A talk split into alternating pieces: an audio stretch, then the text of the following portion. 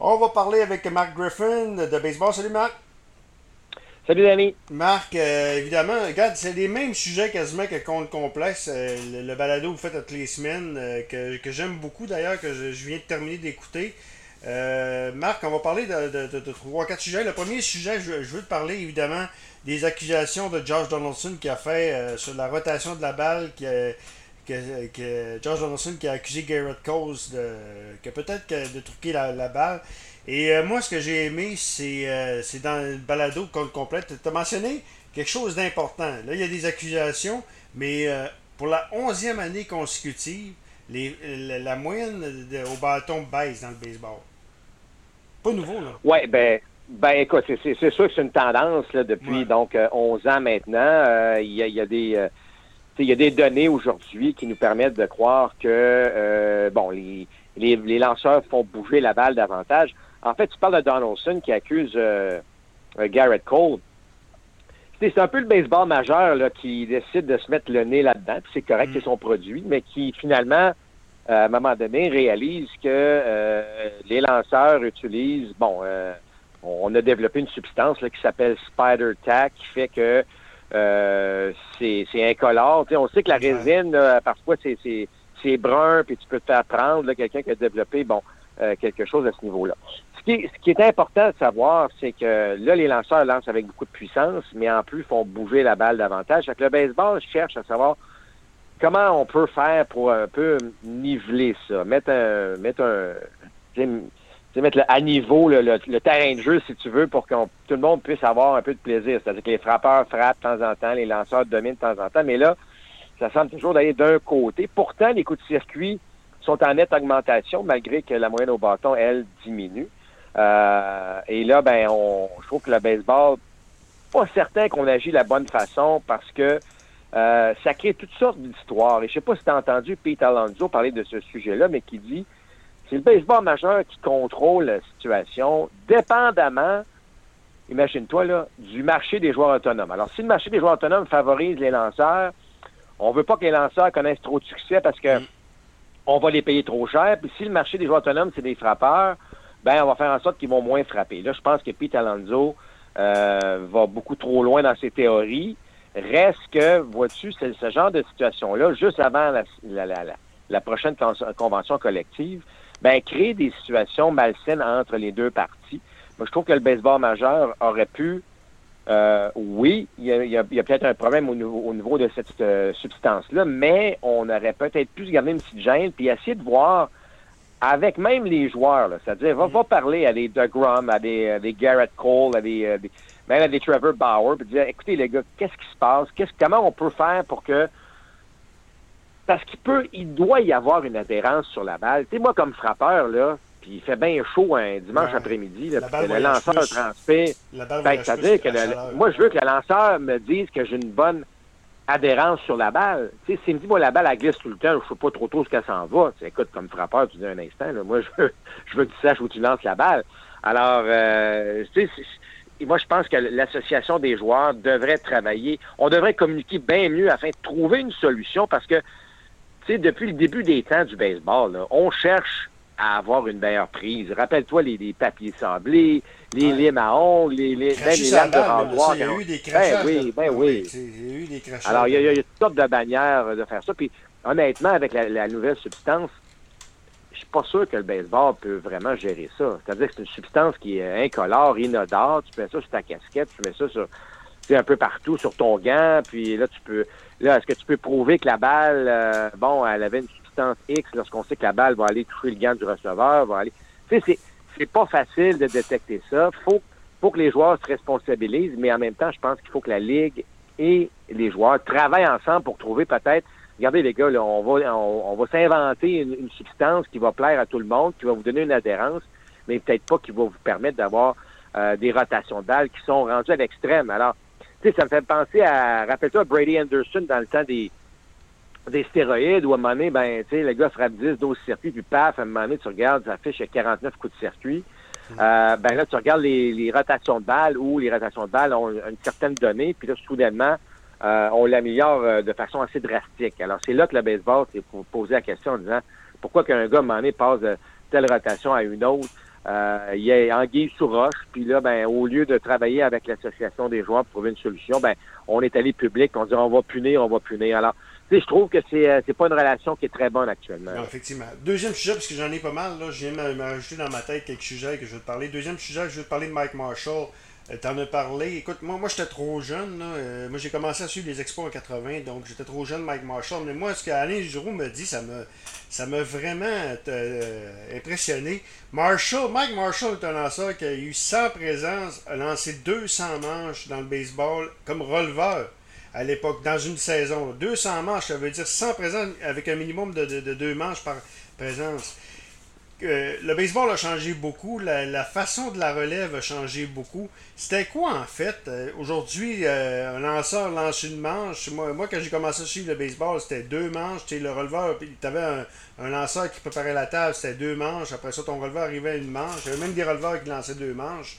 Euh, est-ce que pourquoi qu'aujourd'hui, le releveur dans le temps, il y a autant de présence pour aujourd'hui. Quand tu as fait une manche, c'est beau. Est-ce que c'est l'entraînement? Est-ce que c'est est-ce que la blessure de Tommy John a changé beaucoup aussi la, façon de faire? C'est quoi en fait? C'est incroyable ce que Marshall a fait. Oui, exactement. Puis Marshall était un adepte de, de, mécanique de baseball. Euh, c'est de valeurs qui n'étaient pas les, des plus sympathiques parce qu'il aurait pu il aurait pu révolutionner à quelque part l'aspect lanceur. L'aspect releveur est un aspect qui a beaucoup changé au fil du temps, tu as raison de le dire. Euh, on a vraiment je te dirais, sur-spécialisé des lanceurs. C'est-à-dire que là, on est tombé dans des tendances d'avoir un lanceur en septième, un lanceur en huitième, un lanceur en neuvième. Euh, on a même créé des statistiques à ce niveau-là avec euh, la fameuse statistique Road, alors un, releveur qui maintient. Donc, euh, ça, a beaucoup changé depuis 30, 40 ans. Là, ça a beaucoup évolué. Euh, ben, tu parles à Claude Raymond de ce monde. Là. Claude va te dire c'est épouvantable comment que les lanceurs lancent peu. Tu sais, aujourd'hui, on se contente de cinq manches comme partant. Ben oui, 90 euh, les, mentalités ont changé. Il n'y a pas si longtemps. Greg Maddox, lorsqu'il euh, prenait le monticule, lui, dans sa tête, il lançait un match complet. là. Est-ce que c'est la puissance? Parce que quand j'ai commencé à suivre le baseball, 90, c'était pas mal rapide. Euh, dans les années 90, c'était Rob Double, John Wetland lancé à 95. C'était ça, c'était ça à peu près leur vitesse. Là, euh, là c'est rendu 100 000 à l'heure. Est-ce que le fait de lancer à 101 000 à l'heure taxe plus ton bras? Qui dit taxer plus ton bras dit peut-être euh, moins plus apte aux blessures? Ben, écoute, sans aucun doute, les gars qui lançaient 90 000 à l'heure dans les années 90, justement, disaient qu'ils étaient probablement capables de lancer à 93, 94, mais les gars pensaient bien plus moi, je veux, je veux finir le match.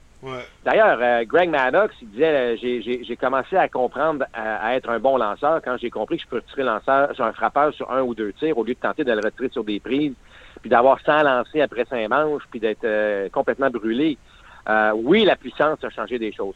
Par contre, je vais, faire un petit bémol ici, puis il y a quelques il y a quelques personnes au cours des dernières années qui disent ben écoute, le baseball, oui, c'est spectaculaire parce que tu vois des gars lancer 100 000 à l'heure, mais il y en a qui disent que les fameux radars, on les a, on les a adaptés parce que si Nolan Ryan euh, à l'époque avait été, euh, si on avait mesuré, si tu veux, ses, vitesses de tir, lui aussi lancerait 105 000 à l'heure. Mais tu comprends ce que je veux dire, c'est que il y a beaucoup de gens qui pensent que les gars qui lancent 99 aujourd'hui, ben, c'est les gars qui lancent véritablement 94, 95. On a un 4-5 000 à l'heure, mais tu comprends, c'est très vendeur. On affiche maintenant ça dans les stades. Alors, euh, j'ai l'impression qu'on que ça peut être un aspect qui, qui, qui serait à mesurer encore. Je ne dis pas que c'est vrai ou c'est faux, mais qui serait à mesurer. Mais, mais il est vrai qu'il y a beaucoup plus de lanceurs qui lancent plus fort. Ça, il n'y a aucun doute là-dessus. Et ça commence dans, dans les high school américains. Ouais, John Richard, c'est pas lui qui a lancé la, vitesse, la balle rapide la plus, la, plus vite de l'histoire? me semble j'avais déjà entendu ben, à l'époque, à l'époque, à l'époque. Mais, là, on a vu euh, Chapman euh, cette semaine lancer un tir à 106 Là, l'autre aspect là-dessus, c'est de savoir est-ce qu'on est rendu à la limite de ce que l'être humain peut, peut générer? Alors, c'est pour ça que tu, fais bien de mentionner que Tommy John, c'est un aspect important. Il y en a de plus en plus d'ailleurs des jeunes joueurs pendant la school américain qui subissent l'opération Tommy John. Troisième point, je vais te parler de Max Scherzer. Il est sur le marché. Apparemment, les Nationals, c'est John Morosi de LMB Network qui l'a mentionné. C'est drôle, je le vois avec les Blue Jays.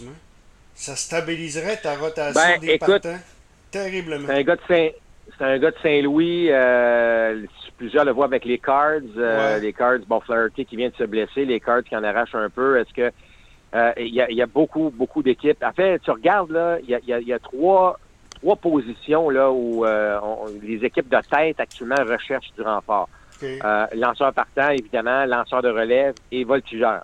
Alors ça, là, c'est vraiment des, des positions clés. Alors, à voir, mais dans le cas de Max Scherzer, je suis convaincu aussi euh, que son nom va circuler pas mal plus dans les prochaines semaines. On n'est pas si loin que ça de la date limite des transactions. Quatrième point, je veux te parler de, des matchs, euh, la longueur des matchs. Toutes les, ben Marc t'en décrit des matchs, donc tu le vois encore plus que moi. Là. Euh, tous les matchs que j'ai écoutés là, cette année, c'est en, en, haut de 3 heures. Ça s'améliore pas, hein? Ben non, ça s'améliore pas. tu sais, je j'ai fait un match là, des, des, des, Red Sox puis des Astros. Honnêtement, ça a duré près de quatre heures, mais, mais, mais c'était un bon match. C'est-à-dire qu'il y, y, a eu des revirements, il y a eu des... Moi, ce que j'aime moins, c'est un match de 3 à 1, qui est un bon mm. duel de lanceurs, par exemple, mais qui dure 3 heures et quart, 3 heures et demie.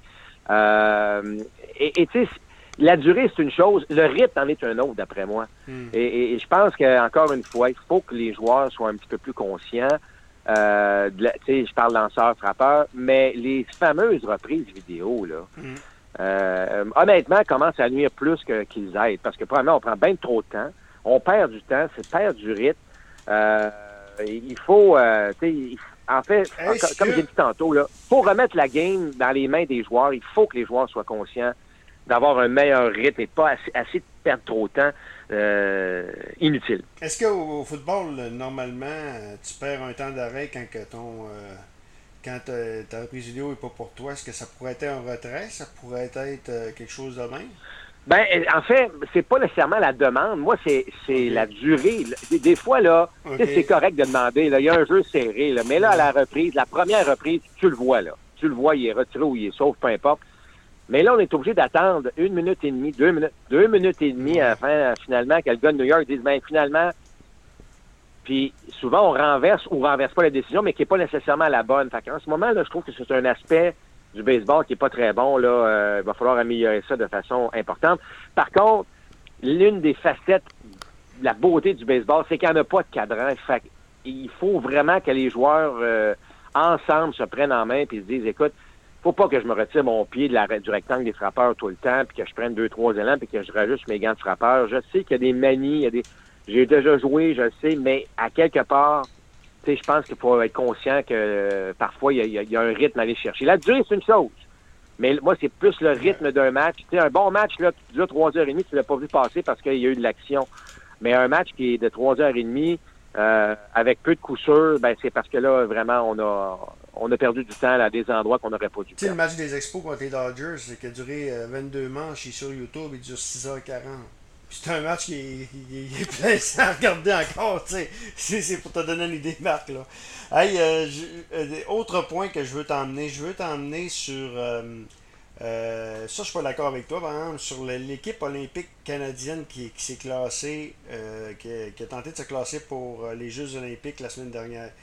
Euh, moi, je suis déçu. Puis ça, tu l'étais, Marc, euh, derrière classique de mondial de baseball. Puis moi, je suis encore déçu. J'ai rien contre José Pelé, j'ai rien contre Jonathan Malo, j'ai rien contre euh, John Axford qui est analyste à Sportsnet.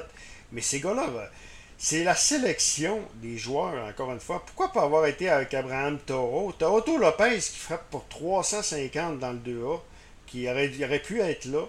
Euh... Ou, tu n'es pas d'accord avec moi, Danny, je veux juste être sûr qu'on se comprenne bien. Tu n'es pas d'accord avec moi sur quoi exactement? Sur ben, la sélection, ben, tu disais que. Moi, je trouve que la sélection canadienne faisait dur, encore une fois.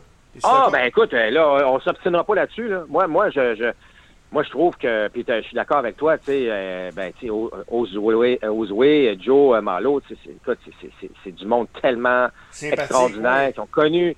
Puis ont connu des carrières exceptionnelles, tu sais, puis c'est encore de bons athlètes, j'en conviens absolument avec toi, mais je suis d'accord qu'on aurait pu aller ailleurs avec ça. Maintenant, est-ce que est-ce qu'on a demandé la permission à Abraham Taureau? Est-ce qu'on l'a fait? Est-ce que est-ce qu'on a dit bon, on ne sait pas trop, mais je pense qu'on aurait il faudrait aller euh, beaucoup plus jeune. Je sais qu'il y en avait des jeunes joueurs, il y a quand même eu euh, tu sais, puis dans, le fond, euh, Abraham, pas Abraham, mais bien Ozoué puis Joe Malo était vraiment là pour, pour jouer des, le rôle un peu de réserviste et, et, et de donner un peu d'expérience à, tout le monde et, parler de leur expérience. Mais ça reste que effectivement, il y, a des choses qui seraient à changer euh, dans, ce programme-là, juste pour amener euh, des, des, des, plus jeunes. parce que, tu sais, même David Claude, là, euh, qui joue avec les, Capitales de Québec, c'est ces gars-là, là, ils méritent d'avoir un coup d'œil. C'est des bons joueurs de baseball. François je pense qu'on aurait pu aller qui, qui, qui, collabore avec moi aussi, à qui fait le baseball à TVA Sport, qui était longtemps avec des scripteurs des capitales. Je vais, toujours t'emmener là-dessus. Excellent d'ailleurs, oui. Euh, il m'a dit la, cette semaine, puis j'étais pas, euh, j'étais pas, euh, j'étais pas, j'étais parfaitement d'accord avec lui. Il dit c'est un country club, c'est une clique. Ben oui, ben oui. Ben, c'est une, une, expression qui, je pense, qui est juste. honnêtement, je pense que c'est juste à ce niveau-là. Il, alors, parlait de Carl Gelina à l'époque. Il disait Carl Gelina, euh, à Classique mondial de baseball, au lieu d'avoir Ryan Dempster, Carl Gelina aurait pu facilement être là. Et euh... ben, c'est au moins lui donner la chance. Tu comprends? C'est que là, on est, on, on, on considère même pas, on considérait même pas des gars comme ça, comme Carl. Euh, fait que oui, effectivement, là, parfois, euh, bon, c'est pas, je sais que c'est pas toujours évident parce que le pays est grand, puis euh, on peut pas connaître tout le monde. mais à quelque part, je pense qu'il y aurait pu, il y aurait, on, pourrait améliorer ce, ce, ce, programme-là. Est-ce que Ernie Witt et Greg Hamilton ont fait le temps?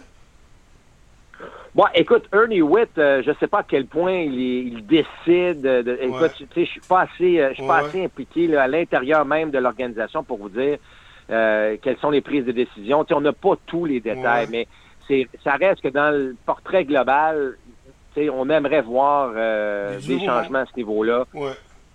Du nouveau monde. Puis, euh, puis, ouais, ben, du nouveau monde, ou en tout cas certainement de, de, de voir quelle est, quelle est leur façon d'aller chercher des joueurs, est, quels sont leurs critères pour sélectionner un joueur ou un autre. Est-ce qu'on connaît vraiment tous les joueurs dans chacune des provinces?